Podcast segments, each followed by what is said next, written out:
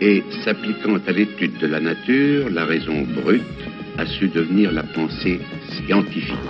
Dans votre bibliothèque, juste derrière vous, il y a une petite carte où il est marqué Joyeux bordel. Euh, la sociologie est une science comme les autres. Les sciences du bordel Nom de Dieu, de putain de bordel, de merde, de saloperie, de connard, d'enculé de ta mère. comprends pas quoi, mais on explore Sociologie, humour, tendresse et même tauromachie. C'est de la science Je suis bien content d'être venu. Quelle aventure Chronique du joyeux bordel. Des histoires d'enquête sociologique sur Radio Campus Paris. Et bienvenue pour une deuxième chronique du Joyeux Bordel, cette petite série qui s'intéresse au terrain d'enquête en sciences humaines, enfin qui s'intéresse surtout aux chercheurs qui gratouillent, qui insistent, qui creusent et qui galèrent pour essayer de comprendre leurs contemporains. Cette fois-ci, on reçoit Félix Patiès, historien, qui a travaillé sur la structuration de Radio Libertaire dans les années 80. Pour ça, il est parti à la recherche d'archives, évidemment, et à la surprise générale, le mouvement anarchiste n'est pas le premier spécialiste du classeur, de la pochette, de la chemise rigide demi-souple de la côte ou du classement par ordre alphabétique. Alors comment on fait pour retrouver 10 ans de compte-rendu d'une association ANAR Et une fois qu'on est rentré dans le hangar des tas de papier, qu'est-ce qu'on en fait? Finalement, qu'est-ce que c'est une source ou une bonne trace? Il nous raconte.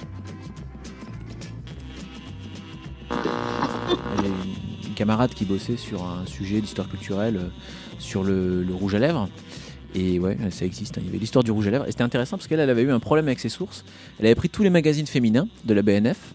Et donc, je sais pas moi, Elle, Marie-Claire, etc. Et l'archiviste, il avait eu l'idée de prendre chaque magazine, Elle, Marie-Claire, etc. et d'enlever les pages pub. Donc, quand on veut faire l'histoire du rouge à lèvres et euh, de son histoire, de, euh, voilà, de sa commercialisation, des, façons dont euh, le public féminin était séduit pour aller acheter ce type de, produit, et ben finalement, si on n'avait pas la publicité pour faire l'histoire de ça, c'était c'était c'était mort quoi.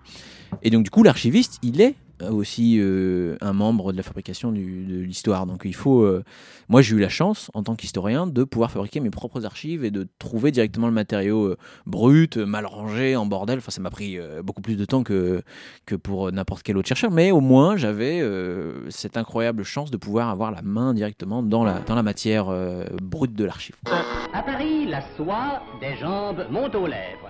Un nouveau produit de beauté, rouge à lèvres à base de soie naturelle, permet, paraît-il, d'obtenir le plus vif éclat et d'élire par la même occasion une gracieuse reine, par la voie d'un concours, celui de la plus jolie bouche. Les masques tombés, il faut choisir. Et avant Cadniflore, remettre l'écharpe traditionnelle à la gagnante, longuement s'interroger sur les mérites de chaque candidate. Des modes et des couleurs, n'est-ce pas?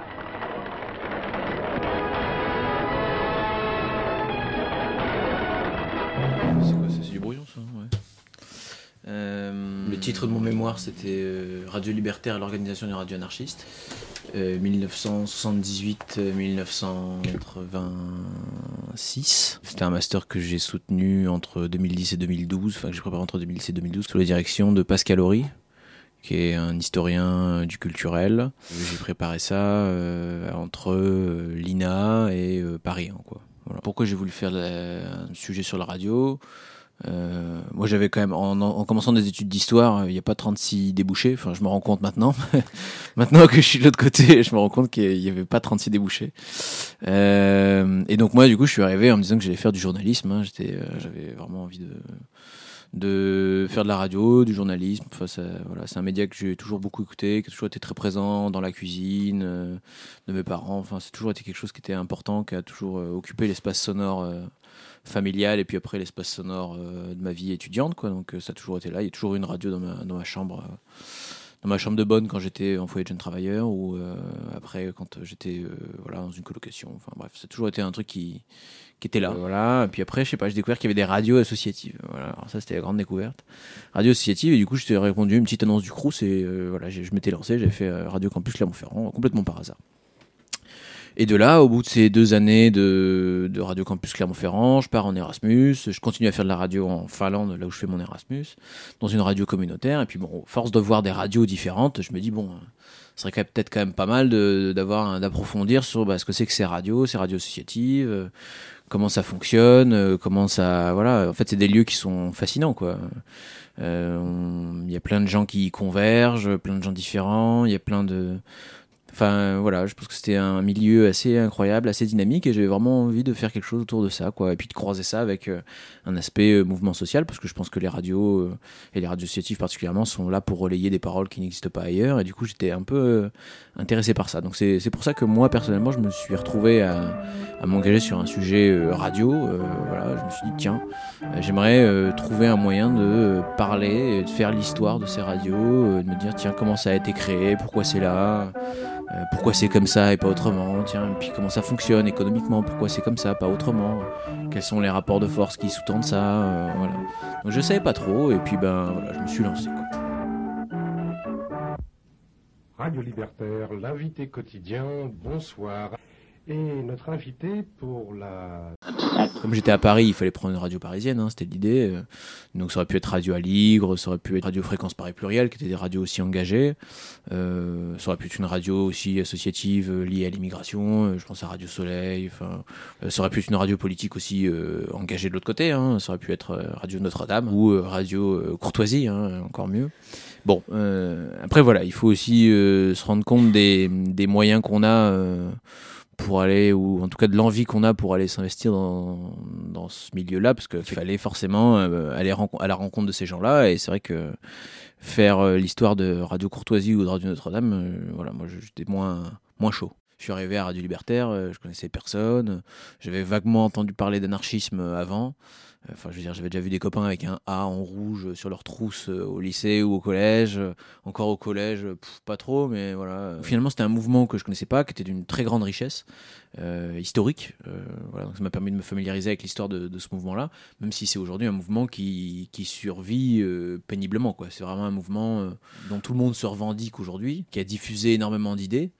Euh, voilà, chez les Anonymous, chez les hackers, euh, dans le logiciel libre, euh, dans les radios libres, enfin, quoi, ça a irrigué plein de champs différents. Mais le, cœur du mouvement, lui, aujourd'hui, il est très faible. Quoi. Euh, mais ça. hum, voilà, il y a très peu de gens aujourd'hui qui s'intéressent à ce mouvement-là. Il y a très peu de gens qui s'intéressent à la radio. Et euh, moi, j'ai tapé directement dans le sujet radio, quoi, parce qu'il fallait avancer là-dessus. C'était ma principale piste, hein, plus que l'anarchisme. Et en même temps, euh, en même temps bah, il fallait trouver des sources tout de suite. Quoi. Et ben oui, oui, c'est très très juste parce que du coup, du coup BNF, INA, Centre d'histoire sociale, Archives nationales, Archives départementales, il y avait rien. Rien, donc euh, voilà, c'était simple, hein, il n'y avait pas de. Ben, j'explique que parce que parce que la fédération anarchiste et radio libertaire euh, sont un mouvement social euh, qui vit en dehors du système euh, national, quoi. Enfin, c'est pas des partis politiques euh, au sens classique qui vont faire des versements de leurs archives. Ou, euh, c'est autant autant par choix le fait de dire qu'ils vont pas confier leur- leurs archives à un organisme euh, extérieur, et en même temps, c'est aussi par par, par le fait que bah, c'est un tout petit mouvement et que bah, aujourd'hui euh, euh, faire un travail d'archivage, de savoir bah, qu'est-ce qu'il faut garder, qu'est-ce qu'on donne, qu'est-ce qu'on machin, ben finalement euh, ça demande du temps, ça demande des gens euh, qui ont envie de le faire et c'est vrai qu'à la fédération anarchiste ça faisait quelque temps qu'il y avait personne qui avait envie de s'occuper des archives. En fait, avant même de commencer un sujet d'histoire, il faut déjà savoir avec quoi tu vas le créer. Quoi. Donc, euh, il faut aller chercher euh, tous les lieux qui conservent la mémoire euh, de ces mouvements-là. Il faut vraiment arriver à, trouver les traces qui ont été laissées par les, sujets que tu étudies. Quoi. Et en fait, le- le- les meilleures traces, ce sont celles qui te donnera le, donc le plus d'informations. Et c'est pas celles qui sont reconstituées par plus tard. En fait. C'est-à-dire que, par exemple, il y avait un livre qui avait été écrit sur Radio Libertaire d'un d'un des membres de Radio Libertaire, un des administrateurs de Radio Libertaire. Un livre très intéressant, avec beaucoup d'informations. Et en fait, euh, ce livre-là, bah, moi, je m'en suis un peu servi, mais pas trop non plus, parce que en fait, il y avait déjà plein de sources qui avaient été compilées. Et en fait, en histoire, euh, ce qui est important, c'est de trouver la source qui a été euh, construite ou produite dans le cadre normal d'une activité. C'est-à-dire pas quelque chose qui a été pensé pour autre chose. C'est-à-dire que quand il écrit son livre, il écrit pas son livre pour laisser une archive ou pour laisser une trace, il l'a fait pour, euh, pour euh, justifier son action, justifier les choix de Radio Libertaire, justifier les choix euh, face à tel gouvernement, face à telle autre radio. Et finalement, en fait, lui-même construit une nouvelle version de, de cette mémoire. Et donc, en fait, quand on est historien, ça, c'est un danger, parce qu'il faut vraiment arriver à reprendre euh, le matériau de base, et ce matériau de base, c'est les traces que les acteurs ont lancées euh, dans le cadre normal de leur activité. Ça, c'est les sources euh, les plus intéressantes, c'est les sources vraiment première main, dites de première main, parce que du coup, Voilà, ce que j'ai découvert, c'est que, parce que du coup, après avoir découvert que bah, il y avait rien dans toutes les archives classiques, hein, dans toutes les grandes institutions de conservation des archives classiques, il y avait rien pour moi. Bah, bah, du coup, il se présentait deux choses. hein. c'est que soit j'arrêtais, je changeais de sujet et je partais sur autre chose, soit, euh, bah, soit j'essayais d'aller euh, plus loin et d'aller directement taper à la porte de euh, Radio Libertaire et de la Fédération anarchiste. Parce que du coup, la Radio Libertaire, c'est la radio de la Fédération anarchiste, et du coup, bah, je suis allé voir. alors, et puis, bah, ils sont comme nous, hein, c'est des Parisiens, donc le- l'espace, le, mètre carré coûte cher, donc ben, je vais au studio, il n'y a rien. Il n'y a pas d'archives, il n'y a pas une boîte en carton nulle part, enfin, c'est vraiment un studio de radio, studio de radio, quoi. Ils me disent, non, non, bah, ici, il n'y a rien, euh, va voir, à, va voir à la librairie de la Fédération anarchiste, Publico, la rue Hamelot. Donc j'y vais et tout, et puis ils me disent, ah ouais, non, non, non, les archives, euh, bah, il y en a un peu ici, euh, à Publico, donc je regarde, il y a deux, trois boîtes, pas grand chose, que des trucs récents. Je dis, ouais, ouais, non, moi je veux les trucs des années 80, quoi, donc euh, les trucs d'il y a 30 ans. euh. Puis finalement, je suis revenu, j'ai insisté, donc euh, voilà, je pense que là, on était bien en novembre-décembre hein, de ma première année de master. Toujours rien. Euh, Il y a un salon du livre anarchiste en février ou en mars, donc j'y vais, euh, où je fais connaissance avec des gens, tout ça. Il y a un autre, salon du livre qui s'organise un mois plus tard euh, dans l'Aisne, là, et donc euh, bah, j'y vais, on me propose d'y aller. Je dis, ah ouais, super, bah, je peux aller faire un tour et tout, machin.